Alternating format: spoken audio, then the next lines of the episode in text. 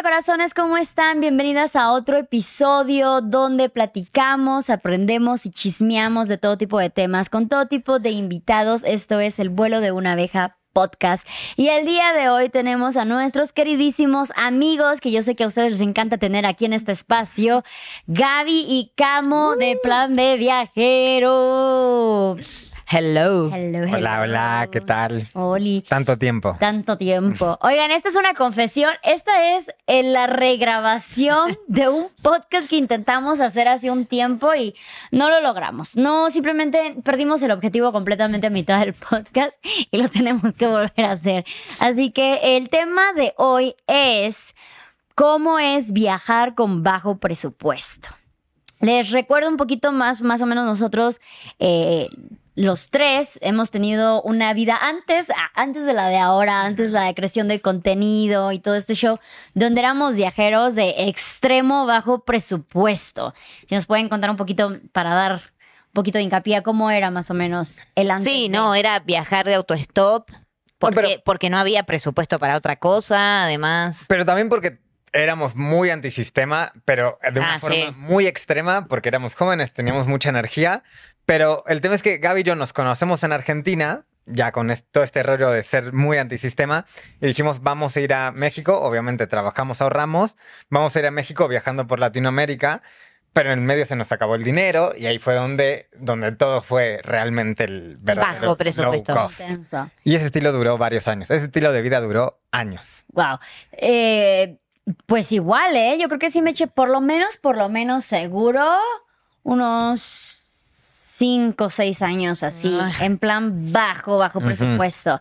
Y igual, en mi caso era de yo quería viajar, quería conocer el mundo, pero no tenía ni la familia, ni el dinero, ni nada por el estilo, ni la paciencia de ahorrar todo un año para luego irme de vacaciones nada más un mes. Yo quería estar todo el tiempo viajando. Si podía yo comprometerme con un trabajo bien, tenía que ser tres meses, no Ujú, sé, claro. seis Sí, meses. la máximo. temporada, la famosa temporada. Trabajar por temporada alta y luego seguir viajando. O sea, ese era mi objetivo.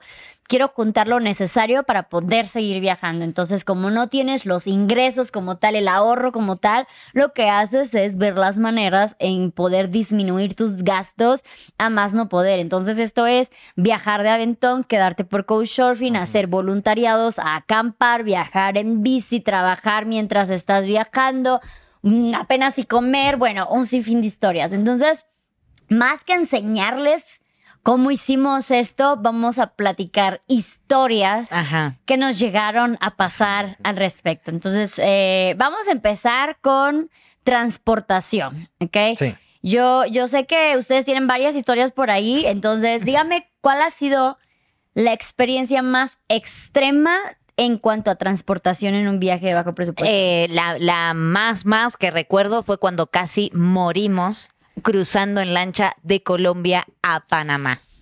Esa fue la más, la más ruda.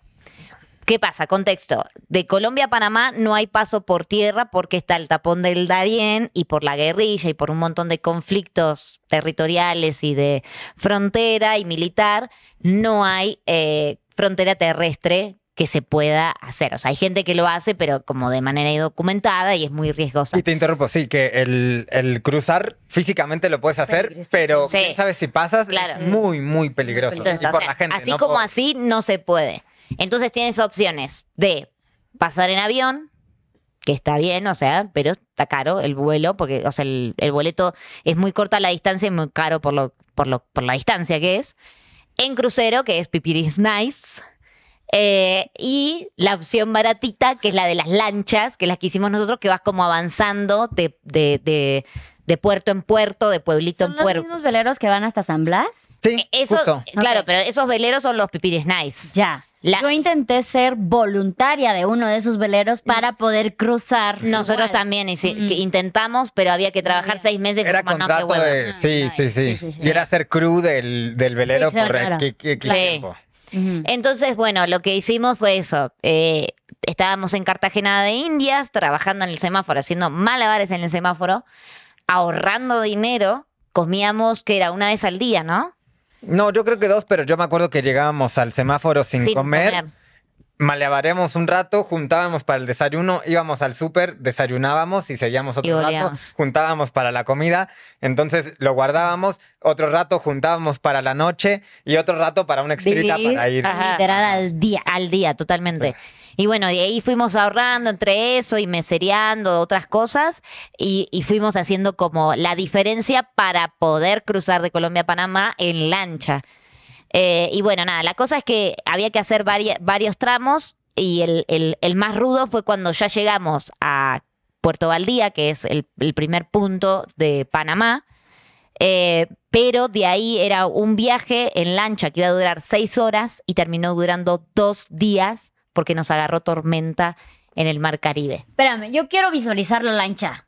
O sea, la lancha era la lanchita así de esas eh, como las que te cruzan, no sé, en el cañón del sumidero. Más chiquita, más. más chiquita. Yo creo que- Bueno, O sea, sí más chiquita porque la del cañón del sumidero tiene varias filas. Esta tenía, me acuerdo que tenía la fila donde iban unos amigos adelante, o sea, que ¿Para conocimos cuántas ahí. personas? 10. 10. O sea, había una chiquita. fila, después nosotros atrás, atrás había otra persona, otra persona, y así. ¿A motor?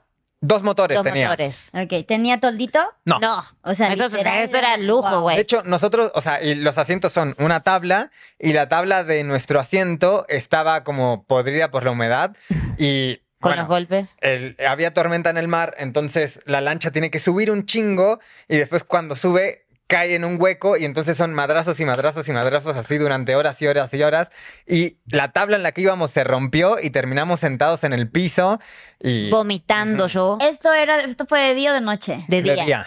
De día, pero tormenta. Entonces, o sea, eran las 10 de la mañana y parecían las 8 de Y la nos íbamos muriendo de frío. Nos No íbamos muriendo del frío. Así como en las películas que los tronos así como... Sí, sí, sí.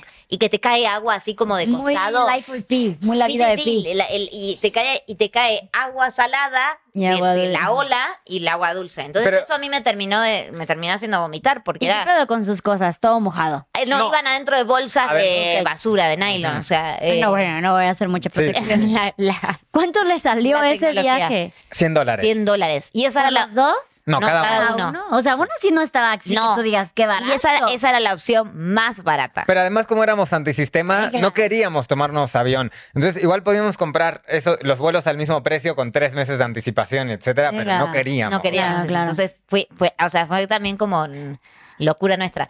Y Claro. además el, el capitán de la lancha decía, bueno chicos, no se tiren al agua porque, o sea, No, ahí... si, se, si se da se vuelta cae. la lancha, no naden porque hay tiburones. Ah, y entonces, si nadan, tranqui. les va a llamar la atención. Ajá. Entonces, dejen que la corriente los lleve y los va a ¿A tirar en la orilla. No. Pero, sí, Pero- pero, no se vayan. Pero si se van hacia los riscos, sí van a tener que nadar porque si no, las olas los van a estrellar contra las piedras. y se van a La- morir ahogados. como, ah, Ah, ok. ok. Y en un momento, me acuerdo que el capitán de la lancha, de, las olas estaban tan grandes y, y chocaban y así, el capitán de la lancha tenía los ojos de que no los podía abrir de la cantidad de agua salada que le estaba entrando en los ojos.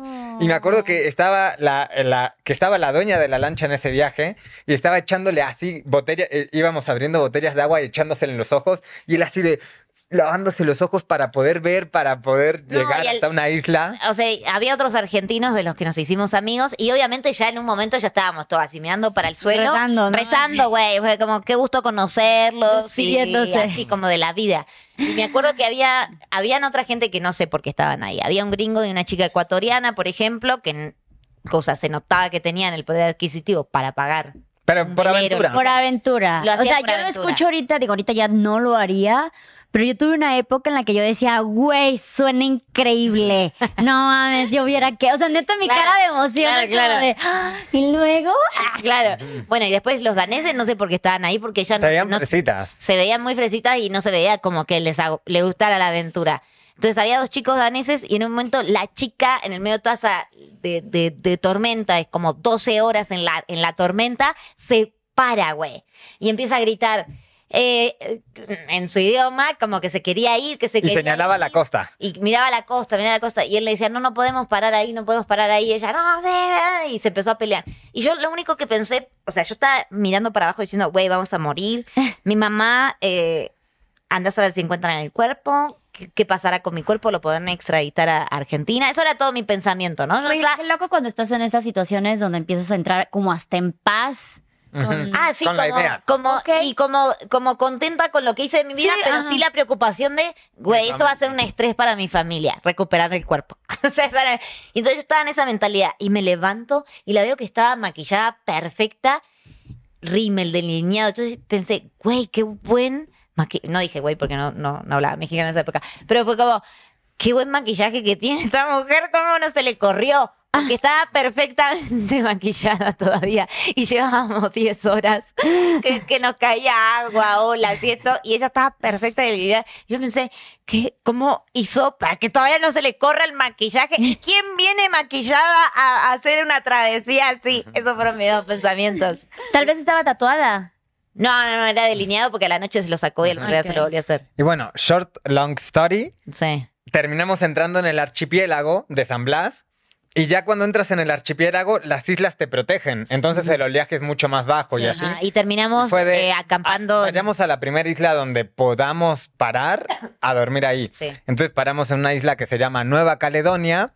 Tuvimos que pedir permiso al patriarca o el líder Sí, el chamán la, de la isla. Y entonces él, nos dice, ah, bueno, sí se pueden quedar. Y tenía unas hamacas que costaban 5 dólares cada hamaca en una como palapa. Y nosotros, por ahorrarnos 5 dólares, nos pusimos, o sea, nosotros, pero más nuestros amigos argentinos que conocimos de, ¿qué? ¿5 dólares por esa hamaca? No, no vamos a pagar 5 dólares. Nos la ponen a 3 dólares o nos vamos a la isla que sigue. Y después, ¿verdad, capitán? Y el capitán, pues yo tengo que hacer lo que me digan. Y entonces luego- conseguimos que La, la bajaron, la, re- la rebajaron. Sí, no, yo me, o sea, cuando, mientras yo viajaba, para mí un hostal era un lujo. Un lujo que yo decía de, güey, no, no, no, no, no, no, no, prefiero dormir en la calle. Ujú. Qué ri... qué- No mames. Es que lo peor es que lo escucho con mi mentalidad de antes, como porque repito, lo haré ahorita. Uy, suena súper emocionante. Cuando yo trabajaba en cruceros, yo rogaba, súper enfermo, pero yo rogaba por una tormenta de ese nivel, güey. Y cada que ya se pasé al, bar- al barco de en nivel de... Se abren las puertas, la gente se cae, el agua ya se ve que cubre la ventana, y yo así de ¡ah! De que en este momento sí yo sentía que iba a ser buenísima para el drill, ya sabes, Claro. de ¡a las vamos! ¡Todas! Claro. yo toda alucinada, güey, me sentía Jack. Jack. Bueno, Luz, crucero la Antártida, ¿eh? Sí. Esa sí tiene olas extremas. Uy, Sí. No, pero ya ahorita ya es otra historia, ahorita ya es otra Ajá. historia. Pero sí, ¿no les pasó a ustedes? Por ejemplo, en mi caso, una, al principio era de que no tenía el dinero. Y luego era como que tenía el dinero, pero era más por. No, digo, tampoco es como que tenía dinero para, para lo que tengo ahorita, ¿no? Pero era la, la emoción de vivir estas aventuras. O sea, mucha gente luego me preguntaba, pero a ti nunca te pasó nada, o sea, nun- nunca te pasó algo malo en los viajes. Y claro que sí, o sea, Sí, claro obvio. historias como esa me pasaron. Pero siento que transformas tanto tu cerebro, tus emociones en ese momento que no fueron malas, ¿sabes? Era así como, no, es que eran parte de la aventura. Así, no, nunca me pasó nada malo, solo la vez que dormí en la calle, y la vez que pasé hambre, y la vez que no sé. Exacto, pero, nada malo. Los, o sea, recuerdas esas cosas como con humor de cierta Ah, manera. claro. No, yo me emocionaba. Cuando yo viajé a Sudamérica, yo ya iba con el plan de escribir mi libro. Y el libro está enfocado en cómo le hice para viajar tanto con bajo presupuesto. Entonces, cuando a mí me pasaba algo de lo siento, Luz, hoy vas a tener que dormir en la calle, era así como, huevos, ¿sabes? Claro. Bien, estoy lista, tráelo, ¿no? O sea, tírame una tormenta por ahí, no Ajá, sé. sí, o sea, sí. Es todo lo que tienes. Ajá, de que, por favor, la calle me la pela. No, o sea, sí era, era como que muy, muy, muy emocionante para mí. Pero, ah, perdón. que- Pero además era, por ejemplo, tienes mil pesos para una semana, por decir Sí. un número objetivo.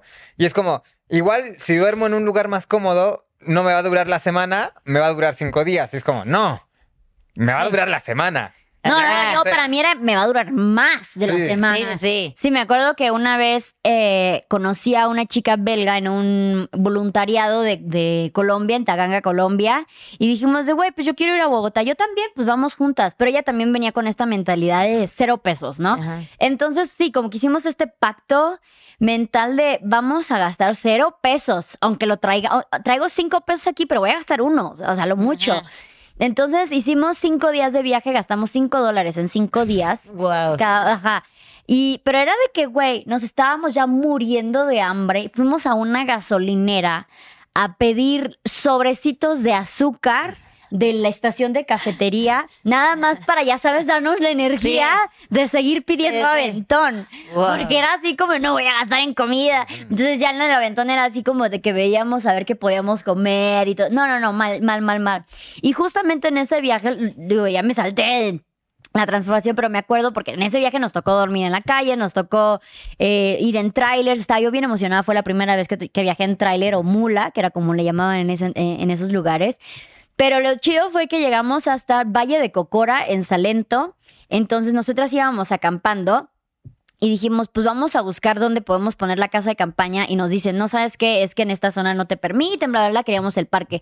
No, que te levanta la policía. Bueno, a ver, vamos a la estación de bomberos.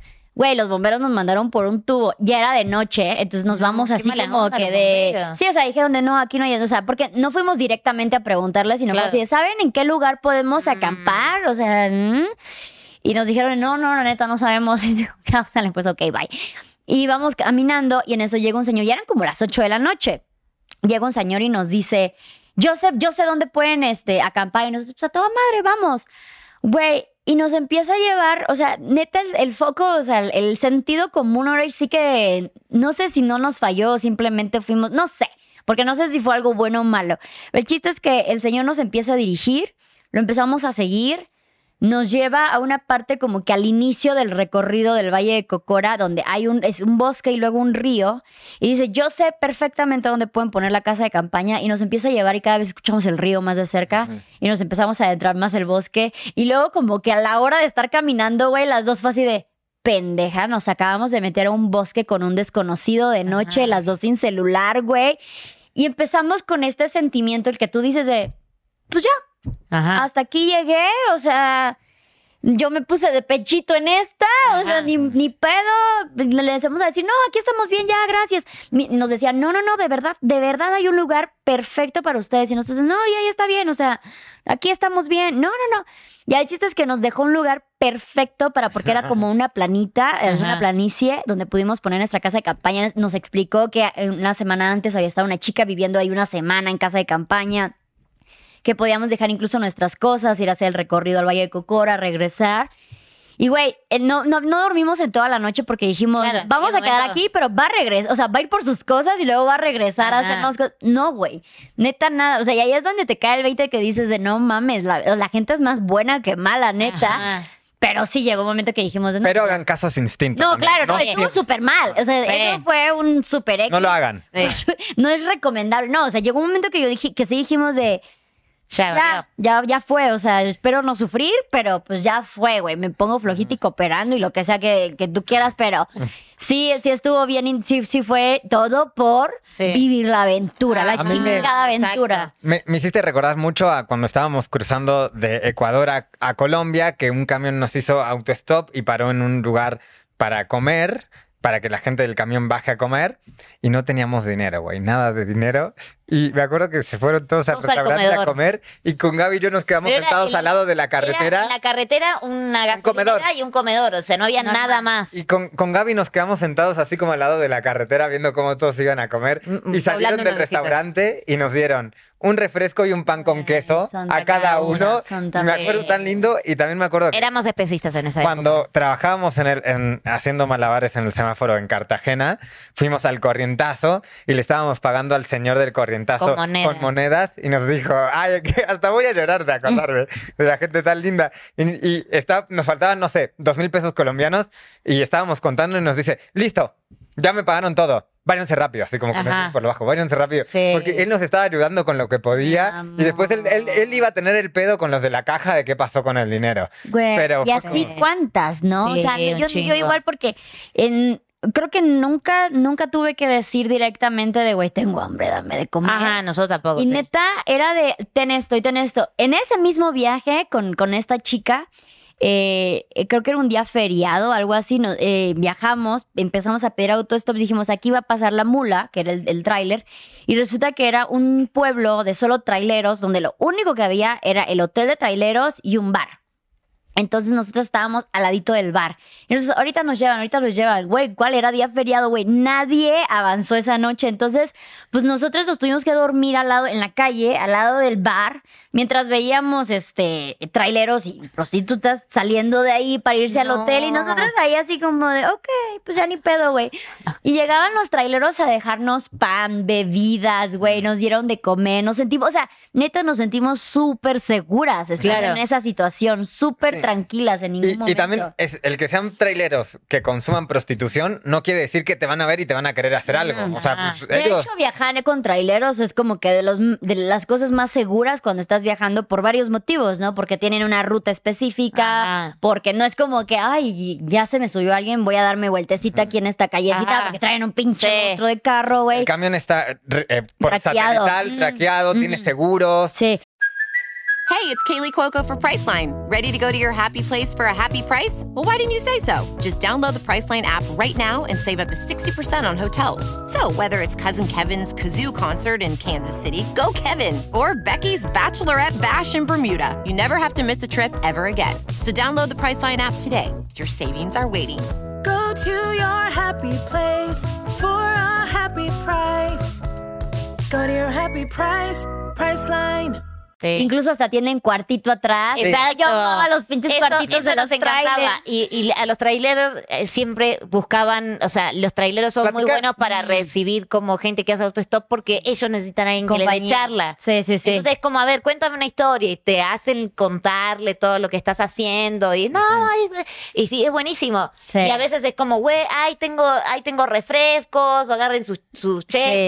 qué. O sea, como que Son son divinos. súper buena onda. Sí, sí, de sí. las mejores anécdotas que tenemos viajando de autostop han sido con los traileros y después con la gente que lleva como cosas como, por ejemplo, piña. ¿Te acordás una vez de cruzando de, de Guatemala a, A México. a México, ahí por en Chiapas, en frontera. Comalapa. No, Eh, no. en Comitán, que de Comitán vas a... Ay, se me fue el nombre. Bueno, no Ay, no importa. O sea, en Comitán, la Sí, frontera de la de. Costa es- no es Corozal, no, no me acuerdo. Comalapa, dije. No, no es como Alapa. No, No. es una más grande, O sea, pero no es importa. Comitán y de Comitán vas a una ciudad que se llama... Sheila. No. Bueno, antes, amor, pero por ahí. Es- ese, ese- esa cosa. Bueno, y era, te- nos recogió en, en, en Chela, en Chela, y de ahí nos llevó hasta la frontera. Me dijo, en la frontera se tienen que bajar, no pueden ir arriba del, del camión, eh, y cuando pasemos el migración, ahí se vuelven a subir. Ujú. Y llevaba piñas. Y entonces en un momento nosotros, ¡ay, ya re antojados Ciudad, de la Ciudad piña! Cuauhtémoc, la mesilla Sí, Ciudad Cuauhtémoc. La mesilla es, sí. La, Tengo me- que la- la- la frontera, la mesilla, sí. Y entonces en, un, en unos topes, porque ya ahí entrando a Chef está lleno de topes, le dijimos, oiga, Don, eh, ¿le podemos agarrar una piña y se la pagamos bajando? Agarren las que quieren, dice. O sea, no, en serio, en serio. Fuimos comiendo piña todo el viaje. Súper buena onda. Súper buena onda el señor. Güey, así me pasó igual en, en Colombia, eh, era con un camión de mangos, era un viejito de mango, era un viejito que manejaba un camión de, de mangos y gigantes, o sea, porque nada que ver los mangos de aquí, eran unos mangos gigantes Y como rojos deliciosos, con verde. sí, ajá, o sea, de caricatura. Y obviamente nos dio un chingo para comer en el camino y para comer después. Y en cuanto yo le dije que era yo mexicana, el güey me contó, el güey me contó, el viejito, el señor. Igualadísima. El viejito, y de hecho lo tengo grabado, que él, eh, su esposa murió y que en sus sueños llegó la Virgen María y le dijo así como que no, yo tengo bien ese, en- o sea, yo cuido de ella, no te preocupes. Entonces que empezó a componerle canciones a la guadalupana. Mm. Y me, me empieza a tocar, digo, yo no sé, pero me empieza a tocar una de las, de las canciones que él compuso a la Virgencita Morena, no sé qué, yo así como de, no mames, yo grabándolo dije, güey, estas, esas experiencias. Ajá. Llega un momento que te vuelves adicto a esas experiencias. Sí, obvio. súper adicta ya a esas experiencias de necesito que me pasen más cosas así, necesito conocer la gente. Es que hay gente que de otra manera no las conoces. O sea, por ejemplo, cuando hicimos el viaje en bici por México, pues parás en cada pueblito que hay entre un destino turístico y otro destino turístico. Sí. Y entonces te parás a charlar con la que vende tortillas y por supuesto te ven viajando en bicicleta y le llama la atención. Sí. Te parás a descansar un rato en la plaza del pueblo y se acerca todo el pueblo porque capaz que tiene 200 habitantes. Entonces es como eres el espectáculo de- Sí. del pueblo en ese momento y te, Sí. te conviertes en el show. eh, y pues obviamente está buenísimo porque te conoces un chingo de historias o la gente te invita a comer a su casa. Y mm, a nosotros nos pasaba bien curioso. Cuando hicimos el viaje en bicicleta ya éramos veganos. Y la gente nunca nos dio algo que fuera eh, cadáver ni nada. O sea, sí nos lo ofrecieron un montón pero, de veces. ajá. un taquito de pollo. y, no, muchas gracias, no sé qué. Ah, pero pues el arrocito sí te lo acepto. Y es como, ah, ustedes no son Ustedes- vegetarianos. Ustedes no ah. comen animales, ¿verdad? Ay, qué Y bello. después ya era, y el otro que estaba viendo que no habíamos querido el pollo, pero sí el arroz, decía, les traje unas naranjas. Y era como, no, pero no hace falta. No, no, por favor, están viajando en bicicleta, es, tienen, ti- necesitan tomar vitamina C, así, ¿no? Bien, Ay, bien, Dios, la es preciosa, Sí, ¿sí, sí. o no? Y no es que, y no es que uno estaba ahí de gorronero, Claro, ¿no? Ni nada. O sea, era como de, de que la gente, nadie le estaba pidiendo nada, la gente te veía, les gustaba lo que estabas haciendo y te querían apoyar de la manera que Sí. ellos podían. O sea, también en, en Oaxaca, ¿te acordás cuando estábamos yendo en bicicleta a Hierbelagua? Y en un momento nos descansamos al costado de la carretera a tomar agua y había como una casita así como metida para adentro. Y la señora se viene caminando, que eran como 50 metros desde la, desde la carretera, y nos dice, ¿no quieren pasar a comer? Y nos regaló tortillas y nos sentamos a comer. O sea, Qué porque obviamente se ponen así de que, sí, a huevo tienes que venir a comer, ¿eh? Porque se, se lo toman real mal si, Sí. porque sienten que los estás despreciando. Entonces, Sí. bueno, y fuimos a comer con ellos y súper buena onda. Nos regalaron mezcal, chocolate para el camino, o sea, como todo así. Y dijeron, el Ah. mezcal se lo toman cuando llegan. O sea, y fue como muy, buena onda. Sí, hay un montón de gente así. No, y lo que dices no es, no es simplemente de, de gorro, porque digo, uno o lo hace porque no tiene el dinero, porque Ajá. quiere vivir la aventura o porque tiene una idea. Yo me acuerdo que conocí un francés que su idea era eh, este, poder hacer un viaje igual que ustedes sin tomar ni un solo transporte, bla, bla, bla, ¿no? Y a mí me pasaba, me acuerdo que me pasó una vez que eh, pedí un aventón y cuando bajamos el señor insistía en darnos dinero para comprar un pollo. Y nosotros así de, no, no, no necesitamos Ajá. el dinero, gracias, dinero no. Güey, pues el güey se bajó, fue a comprar el pollo y nos dio el chingado pollo, así como de, pues Claro, coman, o claro, sea, claro. ok. Y así un montón, o que, no sé, nos daban un aventón, me acuerdo que me pasó en la, eh, la frontera de Argentina y Chile. Ajá. Este, nos tomó tres días cruzar porque ¿Y la de éramos Mendoza? tres personas, ajá, éramos tres personas, entonces era medio complejo encontrar un aventón para los tres. Y entonces el primer día llegamos a un lugar, ah, no me acuerdo, algo de Tierra Blanca o algo así, ¿no? Y llega un camionero, eh, pero era una camioneta chiquita, y nos dice, si entran los tres, suban. Puta, era así de, güey, ponte la mochila en la cabeza, como sea, pero te Ajá, metes. O sea, sí, de que entramos, entramos, güey. Y el chiste es que no logramos llegar hasta la frente. Y me dice, miren, hoy no lo vamos a lograr. Pero se vienen a dormir a la casa, ¿eh? No hay ningún problema. Y nosotros, bueno, está bien. Y vamos con un español y una vietnamita, y una chica de Estados Unidos con vi- vietnamita que conocí en el viaje también. Ajá. Y este, entonces el güey eh, estaba repartiendo piedras, o como que estaba transportando piedras ahí como de una construcción. Y me dice, nada más acompáñame a hacer aquí unos mandados. El güey nos llevó a su, a su chamba a descargar piedras, nosotros descargando piedras con él. Luego nos llevó un rito, luego nos llevó al parque de su pueblo, que era un pueblo minúsculo, donde, como dices, era Ajá. la sensación del pueblo. Nos compraron caguamas, estuvimos echando desmadre. Y luego nos llevó a su casa, que literal era una choza, o sea, de, Ajá. de- de lámina, de que en medio de la carretera. ¿Era de del la lado de. Argentina o del lado de Chile? Eso todavía era de Chile. Este, y, y nos dio espacio para dormir. Vivía él con su mamá y él y su mamá se fueron a otro cuartito para que nosotros Ah, nos quedáramos con su tierno. Güey, dices de no mames, esta gente luego es la que más da. O sea, Sí. neta que es la que más se esfuerza. Cuando yo cumpl- cumplí 30 años, ese viaje fue, eh, estaba yo por cumplir, en ese viaje estaba yo por cumplir 30 años y ese viaje lo hice con toda la intención de vivir todo este tipo de aventuras para el libro.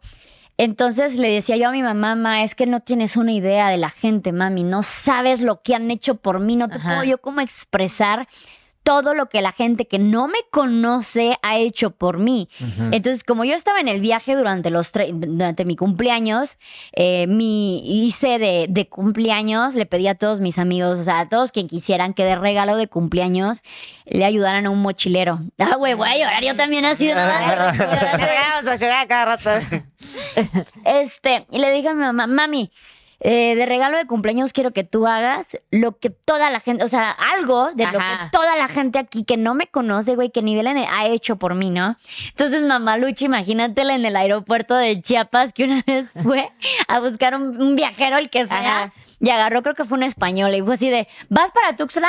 Va- es que yo te llevo, yo te llevo para Tuxtla porque mi hija, que no sé qué, entonces mi mamá llevando a alguien del aeropuerto de Claro. Tuxtla para el pueblo, y lo creo que se quedó en la cal, lo invitó a comer y todo eso, y Qué decir, buena "Mami, onda. es que no sabes, es ridículo la cantidad de personas que han hecho de que, no sé, me daban este aventón y me ofrecían comida, comida y me ofrecían hospedaje y me llevaban de tour y me llevaban y así como de que, wow, neta, te Sí. vuela la cabeza. Me, me hiciste acordar de una anécdota también súper linda. Estábamos viajando por la baja, también autostop con un amigo. Y haciendo camping, o sea, de playa en playa. sea. Pues Ajá, ahí ajá. en Bahía Concepción Sí, y todo eso precioso, bonito. sí, sí. Y en un momento encontramos un trailer park. O, Ajá. no, no, los de Motorhome Park. ¿Cómo se llaman? Eh, Sí, eh, R- RV, RV Sí, algo Sí, eso. que van los sí, sí. canadienses gringos con sus motorhomes. RV. Y entonces le preguntamos ahí, ah, pues aquí dice camping, ¿cuánto nos cobran? Y nos cobró barato. Y, y en- en- entonces. Claro, era como que nos cobraban casita- 25 pesos, o sea, porque era, Porque era para precio- poner la casa de campaña, no era para... Para, porque su- eh, ellos tienen precios para meter Para tu camión, camión. ajá, Para, sí, sí, sí. No para casa de Entonces, campaña. Nos cobraron así medio simbólico y tenían una alberquita, estaba bonito. Y fue como, ah, bueno. Y nos nosotros- dijeron, pueden usar la- la- las duchas, Y eh, la los alberca. baños y la alberca. Y y nosotros, como, wow. wow, re barato. no Y entonces armamos nuestra tendita de campaña, no sé qué, y viene un señor, un gringo, ya mayor, y Primero se queda charlando con se queda nosotros, nosotros charlando, estábamos en la hablamos y le alberca. contamos cómo estábamos viajando, no sé qué, y dice, chicos, les quiero regalar 500 pesos. Y nosotros, no, no, no, no, ¿cómo? No, no, no, no, para nada, no, no, no. Y él, sí, sí, insisto, insisto, les quiero regalar 500 pesos, porque a mí me hubiese gustado que cuando yo viajaba como ustedes, alguien lo haga por mí, Mm. y, ah, bueno, el otro, ah, no, y entonces le dijimos, no, no, no, y dice, bueno, yo voy a dejar los 500 pesos ahí. Si se vuelan, que se vuelen, pero yo los voy a dejar ahí. Pero además bueno, no hizo solamente eso. No, no, no, ahí, voy. Pero ¿quieres contar Sí. tú? De cuando viene la chica Sí, de, de- y entonces... Porque tenía habitaciones, se- además, Claro, ¿no? había habitaciones y porque había gente que dejaba como eh, ahí el tráiler y se iba a dormir al, al hotelcito de ahí. Y viene como la gerenta de... Enojada, de- enojada, sí. Nosotros en la alberca, y como, "Ah", con la chela, ¿no? Y dice, chicos, ¿qué hicieron? ¿Qué hicieron de qué? ¿Qué le dijeron al señor ¿Qué de le este? dijeron al señor? Nada, estábamos charlando. Ah, porque les acaba de pagar una noche en el hotel. Y nosotros, ¿qué? No, pero si le dijimos que no, pero ya nos dio 500 pesos y le dijimos que no, igual insistió. Y el, señ- el gringo solamente decía, just passes. O sea, como, Como, solo había- pásenlo. pásenlo a otro, O sea, ¿no? la forma de agradecerme es que ustedes se lo pasen a que otro. se lo pasen Sí. a otro. Y eso nos encantó y siempre nos quedó. Y dijo, la habitación ya está pagada. Si quieren dormir en la habitación o si quieren dormir... No, eh, y fue sí. como así, huevo, a huevo. Eh, y nada, y además hizo el paro porque veníamos ya con la espalda durísima de Sí. en el piso. De... De hecho, creo que sí. O sea, mucha de la gente que a mí me ayudó en el camino, ya sea dándome un aventón, dándome un hospedaje, dándome comida, era o porque ellos lo hicieron de jóvenes o porque sus hijos Exacto. lo estaban haciendo. Así Exacto. de que yo sé que mi... Voy de nuevo otra vez. Ah, era este- el rincón del chat. Se llamaba el podcast. Sí, güey. Era, era- era para reírnos supuestamente y terminamos llorando. Así de que, güey, este, lo hago porque mi hija está en el otro lado del mundo viajando igual y yo espero que se encuentre con personas así como, como Ay, yo trato. Ay, no que sí, gracias, gracias. Sí. Ay, no. Y también me pasa que, obviamente, yo veo muy difícil que ya por nuestro estilo de vida Claro. y eso podamos volver a viajar así. Y me da melancolía y nostalgia de que nos vamos a perder esas Sí. anécdotas porque es difícil que volvamos a. Pero no, no, o sea, yo siento que ahora es nuestra oportunidad de ser el otro, otro lado, de ser el otro lado. ser el otro lado. Yo todavía llegué a recibir coach surfing hasta hace poco, ¿no? O sea, ahorita ya con mi hija es mucho más complicado. Pero sí trato como que de ver todavía eh, cómo, cómo, qué puedo hacer, qué puedo hacer al respecto Uy. para apoyar a esos viajeros de bajo presupuesto. Me, me acordé que una vez en Tulum vi, pues ya después cuando terminamos nuestro viaje en bici, vi unos chicos que estaban viajando en bici y los vi y le- les dije, ¡eh! ¿Tienen dónde dormir? Ah, pues es que Ah, íbamos sí. a buscar un camping, no sé qué. No, quédense en mi casa. No le pregunté a nadie. Nada. Gaby llega, ay, invité a ellos dos a dormir. Y teníamos dos roomies. No. Y, y teníamos sea, un solo baño. Sí.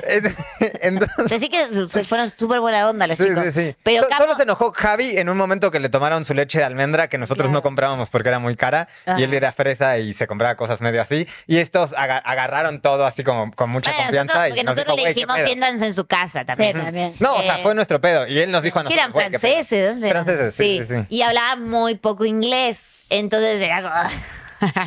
no hablaban Sí. español y era, pero súper, súper buena onda. Pero capaz fue como, acabo de recoger dos ciclistas que no tenían dónde dormir. Porque sí, o sea, pero eso, eso lo hacíamos mucho. Mucho. O de que, o sea, que vemos en, ya vamos como con el auto rentado ahí, no sé, paseando por Yucatán y vemos un ciclo viajero Ah, sí. y, y le dam- y le bajamos la cosa y le damos agua y la- lo que tengamos para comer le decimos, no, tú- nosotros estuvimos en tu lugar, sabemos lo que es. Bueno, pues ya les to- O ya, sea, ya están. sí, ya lo estamos haciendo. Sí. Y quería contar, voy a contar otra anécdota. Cuando nosotros viajábamos en bici, en Tuxtla, nos quedamos por coach surfing en la casa de una familia hermosa, súper, súper gente, súper linda. Y nos quedamos creo que como dos días y hasta salimos Sí. a tomar un cafecito con las chicas. Con la familia, les hicimos una pasta vegana. Les hicimos, Camo les hizo. Sí. Ah, Yo- porque yo nuestro agradecimiento siempre, Yo, eh, apoyo moral. siempre que nos quedábamos por coach surfing, que así siempre nos gustaba Ah, claro. hacer algo de cenar. Sí, Estábamos agasajarlos. hablando con, con Kaz de que, güey, yo aprendí a hacer- ya lo traigo todo ro- de que no, es como hasta parte de, de el protocolo, ¿no? Sí, de a ver como- qué, qué como- puedes entregar también. Y entonces, bueno, conocimos esta familia, súper la súper buena onda, y un día ya nos vamos a San Cris, que en San Cris nos quedamos como tres meses. O Sí. sea, ahí como que paramos el viaje un tiempo, nos quedamos en San Cris, seguimos viajando. X. Pero porque nos quedamos con una familia que hacía bioconstrucción. Ajá. Entonces fue como, quiero Bueno. aprender a hacer bioconstrucción. Entonces fue como, uy, Sí. ahí nos, nos clavamos Pero- tres meses aprendiendo bioconstrucción. Volviendo, nos quedamos con esta familia y hace poquito. Eh, Ajá, Gaby encuentra la marca en Instagram y estaba bonita de ropa artesanal de la, de la chica que nos había aceptado en Couchsurfing. Pero yo no sabía que era no de ella. Y le escriben a Gaby, oigan, ustedes cuando viajaban en bici se quedaron en mi casa y no sé qué. Y es- estoy súper, ay, voy a llorar. Ah. Y decía, estoy súper orgullosa de todo lo que han crecido y que los conocí en esa etapa de su vida. Sí. Y hoy no sé qué, no sé cuánto. Y les quiero mandar algo de mandar regalo. Algo de regalo porque... eh, Y es porque este vestido que me puse sin darme cuenta. Que sin darme cuenta me puse este vestido de su marca. Sosa Cáustica, vayan a seguirlos en No Instagram. manches, ¿es lo de Sosa? Sí. Sí. Claro, yo también he trabajado con Bueno, ella. nos quedamos en su casa antes de que ella tenga la marca, Sí. antes de que nosotros realmente nos dedicábamos a las redes. Teníamos las Sí. redes medio ahí en esa época, pero... Unos aretes rojos gigantes que No manches, tengo. sí, son de Ellos- ella. ellos- ajá. Mm. Súper linda la No, chica. Qué lindo, güey. A mí también me ha pasado que eh, las mismas personas que me ayudaron hace siete años me siguen ahora y dicen de, güey, qué increíble a dónde has llegado. O sea, porque dices de, güey, en la perra vida hubiéramos imaginado que el que hubiéramos dormido en la calle en algún Ajá. momento nos iba a llevar a este punto. Exacto, O sea, no, ni cerca. No lo hicimos con esa intención. No era la intención, pero para nada. Ya cuando vimos que había una posibilidad, bueno, pues le echamos ganas. Ajá. Pero sí jamás fue la intención. Y así pasaron miles. Cuando hicimos el camino de Santiago con una amiga, nos pasó que eh, eh, como que dábamos mucha ternura porque nos veíamos bien chiquitas, no estábamos tan chiquitas, pero nos veíamos súper chiquitas a comparación la mayoría son adultos ya bastante grandes. Gente Y el metro retirada, cincuenta también por ahí. gente retirada, o sea, que ya tiene Sí, tiempo sí. para caminar un mes. Entonces como que les dábamos mucha ternura. Y ya cuando terminamos llegamos a Santiago de Compostela y todavía quedan como tres días de camino si vas caminando hasta un pueblito que se llama Finisterre, que era lo que era antes considerado el fin del mundo, ¿no? Entonces nosotros sí como que, güey, no, no voy a dar un paso más en la perra vida, ¿no? Entonces viene uno de los señores con los que nos encontrábamos mucho, muy seguido y me dice, güey, yo voy a rentar un carro para ir a Finisterre. ¿Quieren, ¿Quieren venir conmigo? Y nosotros de sí, va. Vámonos, ¿no? Nos lleva al Finisterre y nosotros de, bueno, no te preocupes, aquí vamos a buscar a ver dónde, no sé, algún hostal, algo. Güey, el tipo rentó dos cuartos de hotel, mamaloncís. Nunca me había quedado yo en un hotel así. Pero te digo, a mí un hostal era un lujo. Claro. De esos hoteles que tienen alberca y sauna y la Ajá. chingada, ya sabes, y nos dio un cuarto así de que, no, este cuarto es para ustedes. Imagínate, llevamos un mes caminando, estábamos completamente destruidas, ya veníamos con estas, este, para los músculos, por todas las piernas, o sea, a mí ya me temblaba un ojo, habíamos bajado un chingo de peso, todo, y nos quedamos esa noche en el hotel y fue así como de que, ah, no mames, o sea, lo- Sí, me acordé sí. por lo que habían dicho Sí, de- de baja. gringo de la de de la baja, güey, era así como de, ¿es en serio? ¿Es en serio? Sí, no, es para ustedes. O sea, ni siquiera fue así de vamos a cenar juntos. No, Ajá. el güey así, disfruten su, disfruten su día, se lo merecen, lo lograron. Y nosotros de, güey, no mames, qué chingón. no, Hay no, no. mucha gente muy linda en el mundo. Un poco Sí. mi sueño es, o sea, tengo como que hay un, un- un sueñito de, de, no sé, en algún momento, obviamente sin, tendría que ser sin Gaia, pero irme aunque sea una semana, no sé, a Asia, a un lugar donde ahí sepa que no me voy a encontrar a nadie y volver a hacer eso, volver a hacer esta mochilera 4x4 de... Bueno, nosotros cuando estábamos en 2018 que fuimos a Grecia, mm, pasaba algo raro que era ahí en las islas griegas, a veces No- andaba el, tarjeta. el- el cajero no andaba nuestra nuestra tarjeta. Nos quedamos sin lana, Sí, con cero euros. Cero Sí, euros. Gracias. Gracias por dejarnos hablar. Entonces, solamente cuando comprábamos en el súper, ahí sí nos andaba la tarjeta. Ujú, ujú. Entonces queríamos ir de un pueblito al otro en Paros y nos fuimos caminando, güey, porque no podíamos rentar motito ni bici Nada. ni nada porque no podíamos pagar, o sea, si no era pago un euro tarjeta, el camión y no teníamos un euro un euro físico. para pagar el Claro, camión. porque era ir, si íbamos a un restaurante, ahí pagábamos con tarjeta. Si íbamos al súper, en, En Paros. Paros. ¿Qué es parte? Grecia. Una isla, una isla griega, la más hermosa A mí para me mí. pasó en Perú. Mm, Bueno, pero termina. Ajá. Paros, Perú. Bueno, Ah. eh, no vayan a lugares con P. No, mentira, sí vayan. fue- estábamos, ¿cómo llamaba la, la- el, el donde estábamos inicialmente? Paros era- Pariquia. Pariqui La era, ajá, estábamos en Pariqui y nos El queríamos pueblo. ir a Nahuosa. Ajá. Eh, y dijimos, bueno, vamos caminando, o sea, como en la vieja época, pero ahí ya estábamos, ya teníamos el chip Ajá, cambiado, ya sí. estábamos en Ya redes sociales, las redes, ajá, y todo eso. Como ya fue, nos vamos caminando.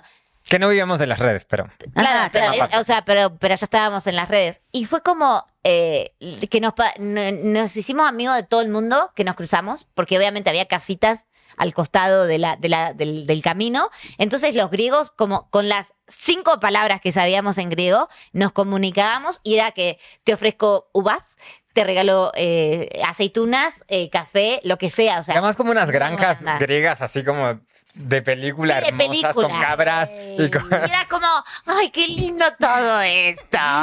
Y la emoción, y está lleno de gatos, Grecia. O sea, No, es una emoción claro, que no me claro, en los bolsillos. Sí, No, sí. ay, qué Entonces digo, no es que solamente pasa acá en Latinoamérica, Sí, pasa en, en otras partes del mundo Sí, también. A ti te pasó en, en España, en Asia también España. pasa. Sí, sí, sí. Te digo que en, en este, Islandia yo recibí una, un aventón de cinco horas, o sea, nos, nos hizo todo el viaje en, una- en un Tesla y todavía nos llevó de que hasta el camping y todo eso. Bueno, en Perú cuando a mí yo también no pude retirar el dinero porque yo como que entraba un mes a un país y este sacaba el dinero de todo, de, de todo el mes, que creo que eran 300 dólares, no me acuerdo. Y ya me había acabado lo del mes pasado, entonces cuando quiero retirar ya en Perú no me deja, güey. En todo el país nunca pude sacar dinero, entonces, Ay, pero podía ¿era pagar la misma con tarjeta? Ah, ¿Era el, el creo- mismo no banco? me acuerdo, no Si me no acuerdo. cambiaste de banco, No me sí. acuerdo, no, no, no me acuerdo. Este, y güey, pero sí podía pagar. Entonces yo tenía que ir todos los días a supers a, A pagarle a la gente. A pagar así a la señora así de por favor déjeme pagar y usted me da. Entonces era de que, güey, créame, de verdad puedo pagarlo con tarjeta y usted me lo y era así como que de, güey, qué, Qué pedo? pedo. Pero gracias a las pocas que creyeron en este speech real, pues pude continuar mi viaje, si no hubiera quedado atoradísima. Mm. Pero, ¿sabes qué me hiciste acordar otra cosa? Que ya no estamos hablando del bajo presupuesto, pero de que cuando estuvimos en Qatar eh, y fuimos a conocer el- la ciudad, eh, a mí me volvió como la adrenalina de que estábamos caminando y no sé qué, y de pronto conocemos a alguien, Nos entramos como a un ahí, mercadito sí. y nos, se le acercan a Cam y le dice, eh, ven, siéntate. Y ya Camos ya estaba sentado, tomando un té. No, y me dicen, ¿qué, qué está pasando? Porque ellos me, me dicen que si quería un chai, que ellos le dicen así el té, y le digo, sí, y me dicen, ¿qué pasa? Creo que me están invitando un té. Claro, Camo no, sí. Camo no sabía qué estaba pasando y ya estaba sentado. Pero creo que todos aceptamos por el recuerdo de, Sí. de, de esa época en que viajábamos, de bajo que presupuesto, sí, va, va, va. y que decíamos sí a todo. O sea, Y es terminamos verdad, fue muy echando una bonito. plática hermosa y fue como recordar Sí. esa sensación de, Y- cuando y- pasaba. y- y- y te nada. dejabas llevar, sí, por el y ahí me enamoré de la gente de Qatar. y, y de que, y que también nosotros íbamos con muchos prejuicios de Qatar, teníamos mucho miedo por todas las cosas que nos habían contado, y cuando llegamos ahí con esa gente y nos quedamos charlando y nos dimos cuenta que ellos tenían muchísimo interés por... Y que no de las nuestra trataban diferente por ser que nos mujeres. trataban diferente por ser mujer, que les interesaba nuestra cultura, de dónde éramos, aprender cosas, enseñarnos algo de su cultura, como algunas palabras. Ah, compartir. árabe, la- Compartir, árabe. porque nos dieron refresco, té, la clave del wifi, o sea, todo. De su De su celular. celular, o ah, sea. pero no tengo datos ahorita y no. Ah, sí, yo te comparto. Pum, pum, Ajá. pum, pum, pum. Sí. O sea, y toda, toda esa generosidad, o sea, todas estas, todas, a, a lo que voy con ese recuerdo de lo de Qatar, es que todas esas experiencias que pudimos vivir en Qatar, Colombia, Grecia, Perú, México, Argentina, Chile, las vivimos porque no teníamos un prejuicio, porque no íbamos con una idea de, ay, no, aquí son, son bien malos". mamones, o aquí son malos, o todo Me va a eso. pasar ¿no? algo. Me va a pasar algo, sino que íbamos como abiertos a conocer a la gente y eso se percibe. Sí. Se percibe corporalmente y Sí. se percibe en tu energía, en la, en la energía que tú estás dando. Sí. Entonces, por eso pudimos vivir un montón de experiencias bonitas. y porque íbamos con bajo presupuesto. Y Sí, porque no con bajo dinero para vivir otras Pero, experiencias. pero digo, aún Pero es así, verdad, cuando, claro. cuando en Qatar ya íbamos con Bueno, otro presupuesto, pudimos Esta vivir esa experiencia sí. por no tener una mentalidad cerrada. Güey, qué hermoso. Ay, no, güey, no me esperaba esto tan, tan emotivo, Sí. pero para, o sea, porque incluso hace, hace poco hice un, un podcast con Cass y sí decíamos, para mí fueron los mejores años de mi vida. Sí. Y mucha gente dirá, eh, ay, cómo, no, neta, fueron los mejores años de mi vida. Y lo decíamos en tu podcast de TDA, güey, era fluir, neta, todo se trataba de fluir con la gente. porque no el sabías qué iba a pasar en con el día. todo. O sea, no es como que vas a un hotel y sabes más o menos, ay, bueno, me va a la alberca, me hace, me hace masaje. No, acá era como, a ver qué pasa. Sí. Entonces, al final del día era como, wow, qué bueno que estuvo el día, ¿no? Sí, o sea, sí, era sí, como esa sensación. Y al Sí. otro día a ver cómo nos sorprende el día. O sea, Sí, entonces, sí. o de que un amigo, por ejemplo, ¿qué le había pasado a sus zapatos? Los había, ah, se los habían robado en Bolivia. Sí, sí, entonces, cuando llegó a Cusco, Pobre. andaba en chanclas y era Y Cusco es invierno. frío. Y era invierno. Sí, Cusco es frío. Y resbaloso. como San Cristóbal. con Mucha Claro. piedra, mucho Ajá. piso de piedra. Mucho piso de piedra, sí. bueno, en sangre. resbaladísimo. Y claro, arriba súper abrigado y en chanclas. Y todo el mundo lo miraba como, ¿qué onda este? Sí. Pero también era la risa de, bueno, salís en chanclas y que todo el mundo nos mire. O sea, Sí. y, y No, no la vivías como con pena, de, ay, qué grande, mira cómo... Güey, te ponías lo que. Literal, eras, era un poco como la película, no sé si la han visto, la de Dulce Noviembre. Ajá. Era de, güey, es ropa. Ajá, exacto. Lo demás vale Sí. madre. Es ropa, me está cubriendo. Ajá. yo tengo mis necesidades No, ahí que, de que el ovni, de que, de que get ready with ¿Esto me. será que No. combina con el Nada. escenario? No, no, no. como lo- y de hecho miramos las fotos que ayer le estaba mostrando a mamá la lucha de, de Perú y de Bolivia eh, y pensaba el sentido de la estética ahí. Ya sé. Pero, pero estaba buenísimo porque era todo eso. Era, de- incluso te acordás que hubo en un momento que ya no necesitábamos ropa de, de, de invierno, de cuando pasamos de Perú ya a Ecuador íbamos subiendo, hacía cada vez más calor. Y sabíamos que no íbamos a necesitar la ropa de invierno, la íbamos dejando en las casas de la gente que nos quedábamos por couchsurfing y la hacíamos trueque ¿Mm? con ropa de verano para, para como hacer más liviana la mochila, porque era cargar peso que no ibas a usar. Sí. Y los como- viajeros que iban en la ruta de al revés te- Sí. dejaban las cosas cálidas para agarrar los fríos. Sí. Entonces era como que estabas agarrando ropa de, no sé, un francés, eh, un italiano, un in- de Indonesia, o sea, como Sí. de un montón de gente así que en el Todos camino. Estilos, todo Ajá, eso. sí. y era como el círculo, ahí estábamos reutilizando también. Sí, Ah, o sea, yo, o sea, yo creo que por eso también yo hasta la fecha sigo todavía con mucha esta idea de, güey, pásalo, sí, no tienes, o sí, sea, para mí yo sigo haciendo eso, o sea, de que mi hermana no usa la ropa y me la da a mí, Sí. y de que yo no uso Yo esta sé, ropa y te la doy a ti, o sea, y hacemos un, se- seguimos haciendo eso del círculo.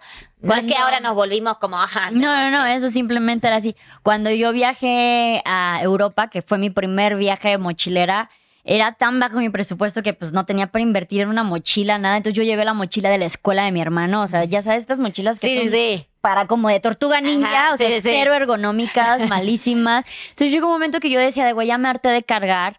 Y lo que yo hacía era dejar ropa y nada más a los couchsurfing o a la gente que sea que me iba hospedando le decía, ¿tienes algo que no te pongas nada más para que lo use hoy? O sea, para sentir que hoy me vestí diferente. Claro. Entonces, un chingo de fotos de mi, de mi viaje a Europa traigo de que camisas gigantes o vestidos súper bien. De que, güey, Claro. iba, iba ya, me tapé, vámonos a la calle. Ahora sí a, a explorar.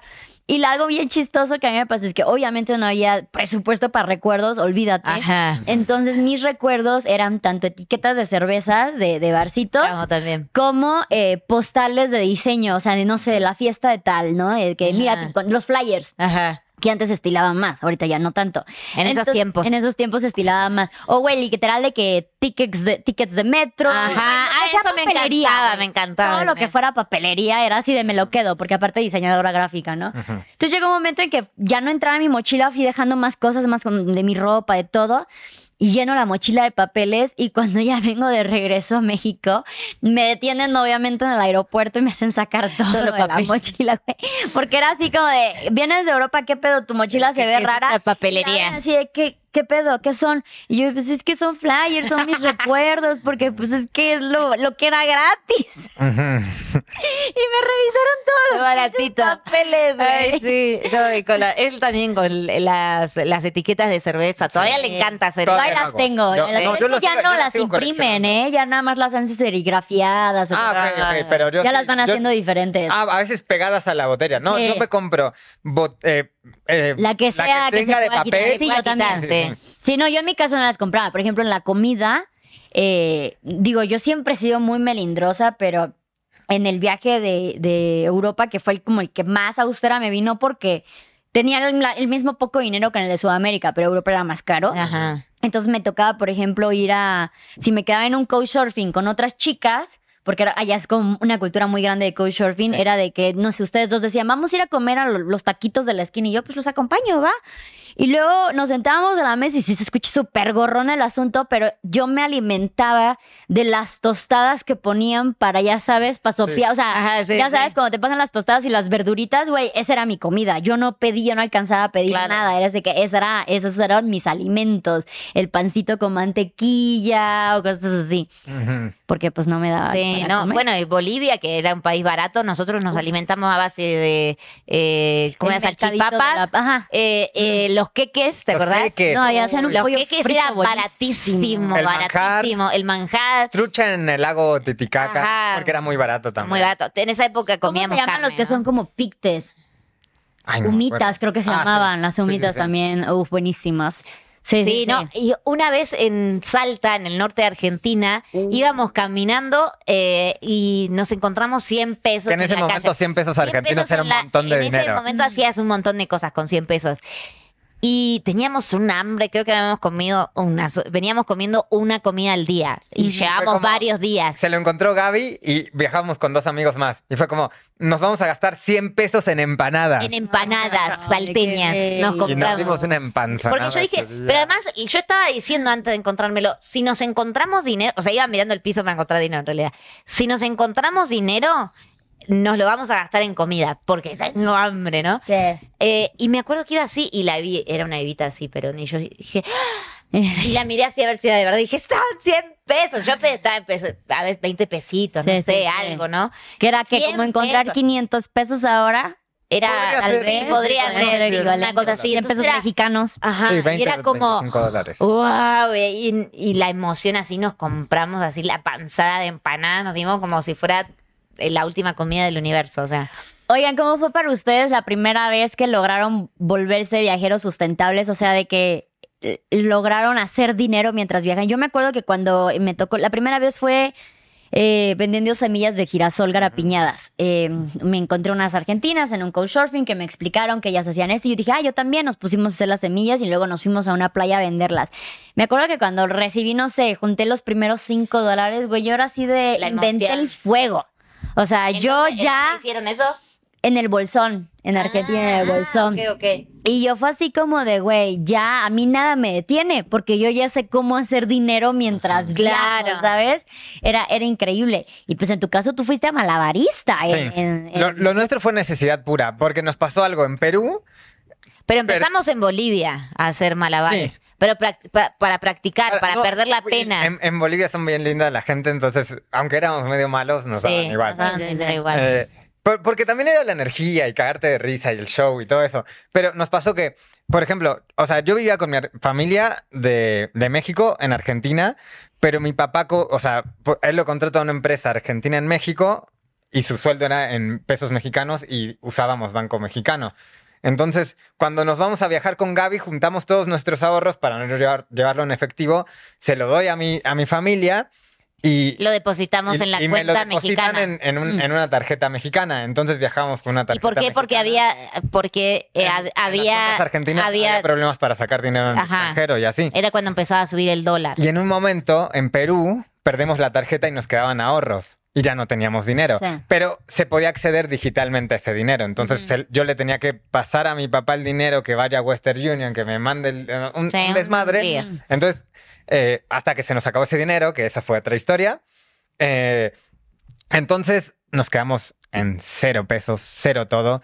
Y mi mamá me, me dijo, yo tengo un amigo en Colombia que yo lo ayudé cuando llegó a México y no sé qué. Entonces él tenía un cafecito, un puestito chiquitito y le dio trabajo a Gaby.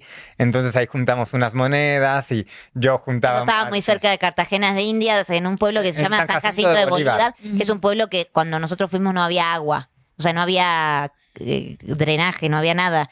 La gente recolectaba agua de lluvia y vivía seis meses eh, con lo que habían guardado del agua de lluvia. A partir de ahí también aprendí a ahorrar así el agua de que con un chorrito cuando enjuago el plato, o sea, nada de que, ah, el chorrito abierto, ¿no? Eh, y me acuerdo de eso, que era un cafecito, muy chiquitito, un puestito así como los de acá, los, del- pues, los de comida callejera, ¿no? Eh, y claro, yo era la sensación, porque era la extranjera que estaba ahí trabajando en el pueblo, que era un pueblito muy chiquitito. Entonces venía la gente y me acuerdo y me decían, ¿es verdad que en Argentina quieren mucho a Messi? Sí, es que yo era la embajada de, de Argentina para los de ese pueblo. Y me acuerdo que lo, lo que hacíamos era que nosotros queríamos ahorrar. Me pagaban muy mal, de la verdad. Me pagaban muy mal. Me tenían explotada. Trabajaba 12 horas y me pagaban como me- mil pesos colombianos por hora de ese momento. No, menos. No, no menos. sé, hay- Era, pero era como un dólar, eh, sí, muy poco, muy poco dinero. Era Yo como ganaba como 5 o 4 dólares al día. Eh, entonces, lo que hacíamos era en la plaza vendían patacones. Pero el estilo de patacón de San Jacinto no es como los chiquititos. Eran el- el, el plátano, plátano completo, completo. Lo hacen como si fuera un guarache. Sí, como si fuera un O sope. un algo así. sope. Ya. Lo aplastan completo, entonces te queda como una cosa grande así. Y arriba le echan... Y arriba le echaban salsita de tomate, queso. Ay, qué rico. Y, como y suero, porque allá a la, a la crema le dicen suero. Y era nuestra comidita. Era así nuestra de comidita, de- pero del día porque era lo más barato que había. O sea, si queríamos comprar para hacernos de comer era más caro que Sí. comer eso. Entonces lo, lo que hacíamos era comíamos todos los días de ahí y esa era nuestra única comida del día. Ah, y después de ahí nos fuimos a Cartagena. Y en Pero para Cartagena cuando nos fuimos de ahí, el señor la última comida nos la nos regala. regala los patacones del último Porque día. había, él se dio cuenta que era como que comíamos una que vez al comían. día, que comíamos como a Ujú. las 4 de la tarde, como para que nos quede para todo el día. Eh, y, se, y dijo, y no, eso guárdenselo para el Ujú. camino, nos dijo. Y, y me acuerdo que estábamos, eh, de ahí nos fuimos a Cartagena, porque esta fue la historia más loca que creo me pasó en mi vida. Yo de, termino primaria y me voy a vivir con mi familia de México a Argentina. Y un amigo termina la prepa y se va a vivir a estudiar a Australia. Él se fue a vivir a Australia, mejor pasar económico, chambeaba en Australia, traía lana. Y en Cartagena no teníamos un peso y un día veníamos volviendo del semáforo Que había sido un mal día. un mal día, no teníamos dinero, estábamos estábamos súper deprimidos, no sé qué. Y este amigo en, en, Afuera de en la ciudad Australia, en Australia conoce una colombiana y se fueron de vacaciones con su novia colombiana a Colombia. A Cartagena. A Cartagena estaban y veníamos destruidos y me dice, Camilo, güey, No imagínate la probabilidad de tu compañero Sí. de primaria que es de aquí de Ciudad de México y lo tengo que ver. Ah, Encontrártelo en Cartagena. encontrártelo en Cartagena y dijo, güey, yo vengo de Australia de ganar mil dólares a la semana. Vamos a echar chelas, a comer chido, No. yo pago No, y todo, que hacía no más de pedo". 10 años que no se veían. sí, o sea, sí. él lo reconoció. Ah. Le dije, ¿cómo, te- cómo lo reconoces? Ah, está igual. o sea, nada que ver, o sea, no estaba para nada igual. Eh, bueno, niños Montessori. Entonces, eh, y nada, ahí nos invitó y nos hizo un parote también de que veníamos Qué Superman. bonito, güey. Entonces, toda esa gente que nos conoce también, de que nos vio muertísimos de hambre, haciendo malabares en la calle, a- ahora que eh, nada, que podemos vivir de las redes y todo eso, pues es como que les emociona más, porque, güey, yo los vi ahí, ahí con todos los Incluso cuando con lo empezamos puesto. las redes, porque yo cuando Sí. empecé las redes era en plan viajo bajo presupuesto y mostraba con bajo presupuesto y hasta apenas hace poco, porque todavía hace tres años yo era de que viajaba y las mismas seguidoras que eran mini, nada, lo de ahora era de quédate en mi casa y yo va. Y me acuerdo que cuando íbamos con Nico todavía por la baja, era que le decía, nos vamos a ir a dormir en casa de tal, ¿los conoces? ¿Son tu familia? Y yo, no, de internet. O sea, pero yo venía con este chip Sí. todavía de, güey, cualquier persona puede ser alguien Ajá. con quien hospedarte y quedarte y, y llevarte y todo el este show, ¿no? Ahorita, obviamente, por seguridad no, ya no sí. lo puedo hacer. Pero si era así como de que, güey, quien sea así, vámonos, vámonos. Sí, y todo el sí, mundo de güey, los de gente que- ajá, antes. sí, y yo, sí. Cuando, cuando el viaje en bicicleta nos pasaba igual, que la gente, o sea, abrimos Instagram y eso para el viaje de- en Mm. bici. Y la gente era, hola chicos, vi que están en tal lugar. eh, si pasan por tal, que era el pueblito del- que seguía, eh, los recibo en mi casa. Y lo mismo era, y, y teníamos así como las referencias de, entran al pueblo, doblan en la segunda calle, a la- porque ni nombre tenían la- los pueblitos. Entran en la Las segunda o calle. sea, no tenían nombre las las calles, calles no tenían ni nombre, claro. Entonces era, do- doblan el segundo a la derecha, van a ver que siempre hay un señor en un banquito. Ahí era como la referencia, eran como así. Sí. Y pregunten por la casa, no sé, de Don Julio. Y Sí. entonces todos era, Don Julio, ah, más adelante, la casita más a- así. Y, Sí. y todo el pueblo nos iba diciendo hasta dónde era la Sí. casita. No, ¿no? Una y- ternura esa gente. Y algo que, que pasó muy loco es, nosotros venimos de todo este background y siento que por eso hemos Sí, conectado muy porque chido. también Sí. no Arte es igual, Cas. O sea, literal Y- venimos de la misma Sí. historia. Pero ¿no te pasó cuando te invitaron al primer viaje por redes, No. de hotel pagado, avión pagado, y es como, güey, se podía esto, Creo güey? que, creo que mi primer fan trip fue en- cuando los conocí. Sí, también fue- también sí, de Nomadarte, sí, fue sí. nuestro primer fan trip.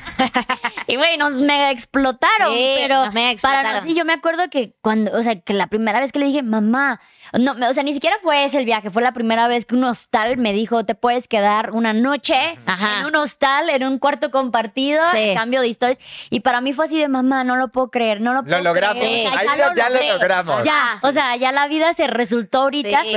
Pero, además la idea, por lo menos nuestra, no era vivir de las redes, No, era no. poder viajar sin gastar. Ajá, ajá, Ajá. ajá. Era de, Sí, sí. mami, ya no me está costando viajar, lo Ajá. logré. ¿no? Era, me ahorré una noche. Sí. Y no nos dábamos cuenta que le estábamos trabajando gratis a alguien más. O sea, Sí, sí, era sí. como de, me ahorré una noche. Bueno, o sea, pero es que tampoco Era valía otra nuestra historia. sí, era otra y tampoco valía lo de No, ahora, ¿no? obvio. Pero sí, sí me acuerdo que las primeras veces de me regalaron una playera, mamá, y les hice 50 mil stories, tres fotos, una sesión de fotos y todo, o sea, no, Ah, no, sí, la emoción, la emoción, sí. Fue, es- ha sido bien increíble porque repetimos a lo mismo. En nuestra perra vida se nos hubiera ocurrido que gracias a que estábamos haciendo malabares en una esquina, pidiendo aventón en otro país, durmiendo en la calle, en una estación, en lo que sea, íbamos a llegar a este punto. O sea, Exacto. jamás en los jamases nos los hubiéramos imaginado. Y eso es la locura de a dónde te puede llevar Sí. la vida, ¿no? Si tú te permites ir con esa Ajá, fluidez, ¿no? exacto, sí. Y también seguir tu instinto, digo, porque Claro. hay veces en que, o sea, una vez en el norte de Argentina, en Humahuaca, nos habían dicho de un lugar que le decían el castillo de Raúl Especial. Y nos decían, no, es un italiano anarquista que se construyó un castillo. Vos me decís un castillo, y yo me imagino un castillo, un castillo de los europeos, o sea, no. de- El secreto del castillo es que era obra negra. Bueno, y la cosa era que en realidad eran unas paredes que estaban medio montadas así nomás, sin techo. eh, y en realidad lo que pasaba es que ahí iba a dormir mucho malandro, se le dice en Argentina, no me sale la palabra en mexicano, pero como de gente que, o sea, de que después nos, cuando llegamos ahí nos vibró raro. Pero, pe- Porque- perdón, ah, meto contexto. Sí. Él era un anarquista que no creía en la propiedad privada, entonces Ajá. él en su espacio podía venir. Podía, cualquiera podía quedarse a dormir ahí. Entonces, mucho viajero, pero ya más rudo, mucho más rudo que nosotros, se quedaba a dormir ahí. ¿Por qué? Porque ahí lo que pasaba era que a las noches se, se agarraban a, a A navajazos, o sea, como que había peleas. Tipo, bueno, no tipo, pero me- siento que el concepto es como Slab City, que es una ciudad cerca de Nevada, que igual el concepto es tierra de nadie, entonces quien quiera llegar ahí, nosotros estuvimos, pasamos una noche ahí con la van life y dijimos de, güey, no, ya no estamos tan intensos. Y era de cualquier gente que no quiere obviamente trabajar, hacer nada, Sí. o sea, vivían ahí, Ahí. no tenían, incluso se, se habían inventado su propia moneda, que eran, eran las llaves, era la parte del redondita de la llave, esa era una moneda y todas valían un euro. Entonces todo lo del pueblo valía un euro, un euro, un dólar. Entonces, este, igual vendían de todo, pero pues todos vivían de que ya sea en casas de campaña, casas rodantes, carros abandonados, todo. Wow. Estaba Sí, súper era- era una onda Claro, pero sí, por ejemplo, pero acá, acá pasó una situación de que yo me senté en una silla y vino un güey.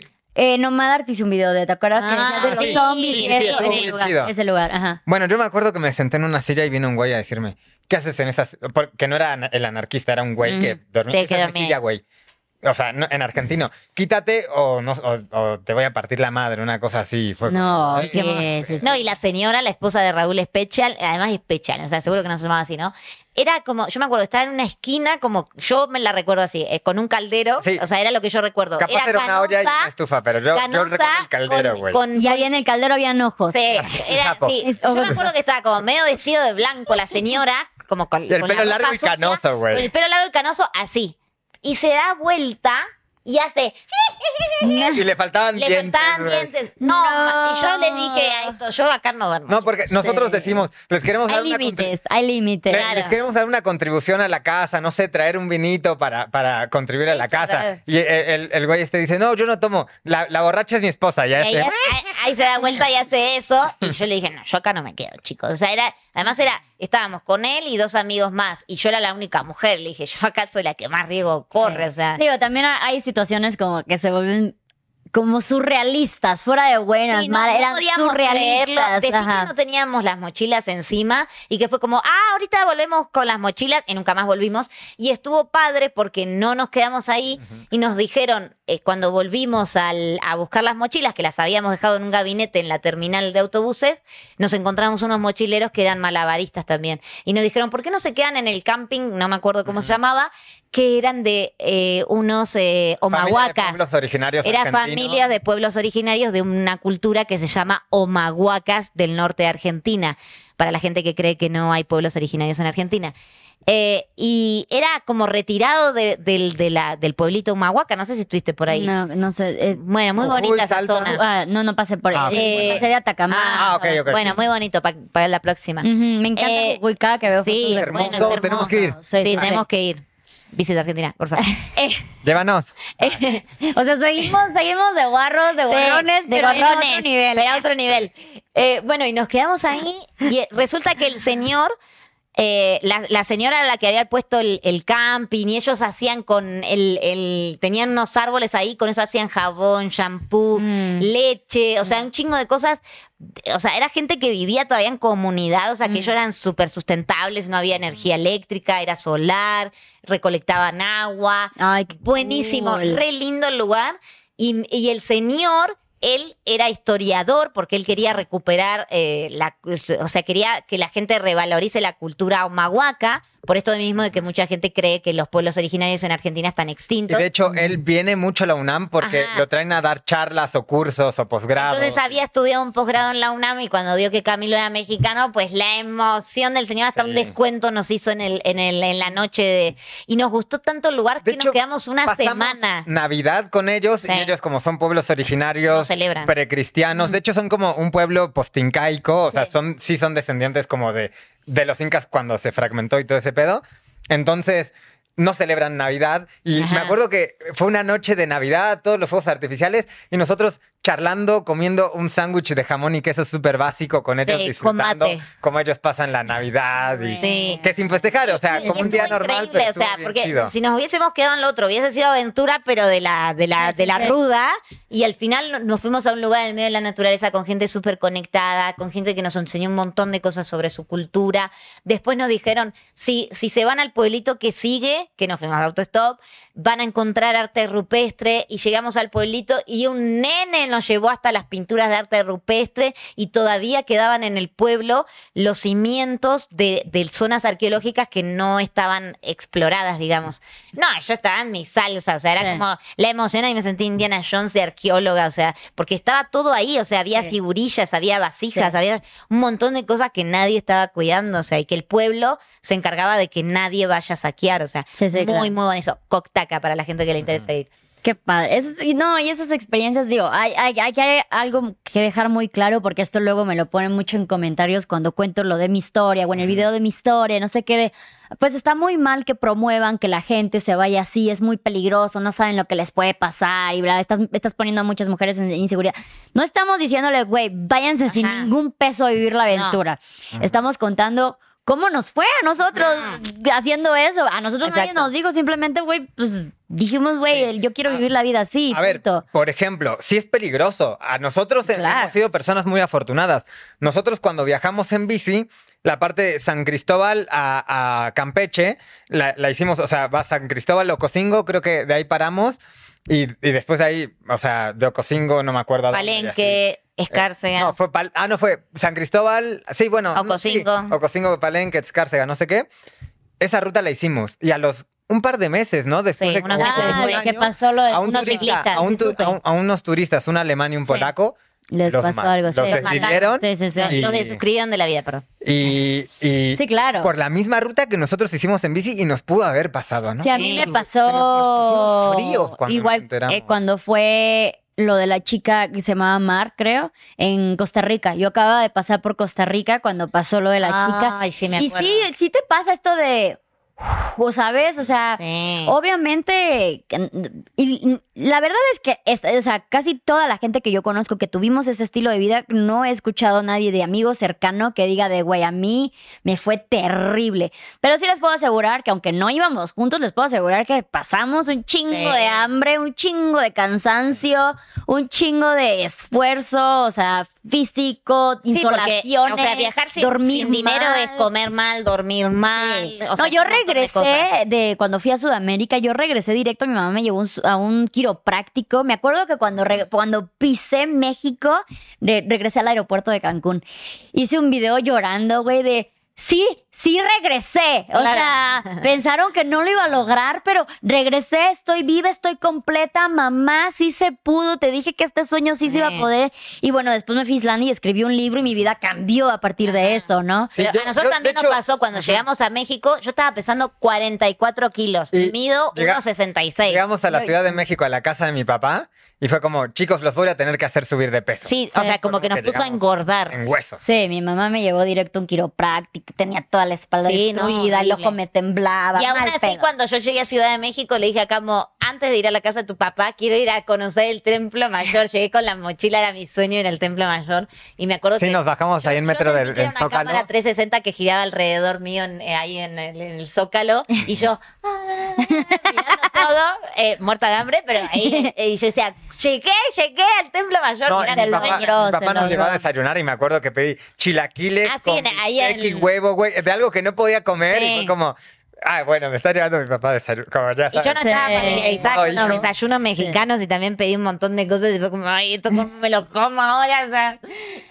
Ay, qué bonito, Sí. güey. Y qué padre que, que nos conocimos todavía como muy al inicio de esta nueva Sí. vida y nos hemos visto crecer en esta Exacto. nueva vida y es como que bien loco de, güey, qué loco, o sea, no. Pero yo loco. también creo que, o sea, lo que compartimos todos es que también venimos como de, de bueno, mm, dos o tres no, no tanto, pero la mayoría de- del Mm. grupo somos de un origen más humilde, o sea. Claro. Entonces no es que nuestros padres nos pudieron dar todo. Sí. Entonces eso también como que nos unió y fue como las ganas de yo voy a viajar, aunque sea, Sí. aunque No, es que la dinero. mentalidad es, es, es otra. O sea, la mentalidad de la gente que llegamos a hacer esto, por eso somos como tan conectados y tan unidos, porque sabemos, una, todo lo que aprendimos, todo lo que la vida nos enseñó en ese tiempo, en ese tiempo de tanta precariedad y aventura, y este, y otro de esa resiliencia, esa adaptación, ese esfuerzo, y llevarnos a este Y lo que nos ha costado, wow. lo que Lo sufrimos. que nos ha costado. Y también cuando ahora hay cosas que no salen como las esperábamos, tenemos el poder de adaptarnos Sí. por todo lo que vivimos, o sea, Sí. por tener ese bagaje Y entonces es como que cuando estamos todos juntos y nos pasan esas cosas, es como, no importa, porque es como Sí. que uno recuerda De como la adrenalina de la. Y por ahí es que no había salsa de tomate en el súper. O sea, pero nosotros es como, ¡uh! Adrenalina, emoción. Sí. Ay, Sí. amigos, qué bonito. Qué padre, porque sé que no lo vivimos juntos, pero siento como que sí lo hicimos Que juntos sí. en esa época pero sí, también. Pero sí hemos tenido viajes juntos. Ah, ya después, fueron claro. Como ese del agua azteca, donde nos mataron Sí, de y todavía haciendo actividades. Casi nos aventón. Casi, casi nos mató el guía que El nos guía. llevó, o sea, todo eso, pero eso para otro podcast. Así que Oigan, pues muchísimas gracias por, por haber venido y compartir. Es- es- esta vez sí nos salió bien. Sí. Creo que nos salió creo que bien. terminamos las historias que empezamos. Gracias a ti por invitarnos y por No, compartir hombre, esto. Ustedes saben que esta es su casa, es su espacio y son bienvenidos Gracias. las veces que quieran. Muchísimas gracias. Recuerden nuevamente sus redes sociales. Somos Plan B Viajero en todas las redes, YouTube, Instagram, Facebook, Facebook, eh, Facebook, TikTok. TikTok, y muchísimas gracias a todos ustedes que vieron y escucharon este podcast. No olviden que si les gustó, nos regalen un comentario, un like, compartan, suscríbanse y denle me gusta también en Spotify y en Facebook. Nos vemos en el siguiente episodio. Adiós.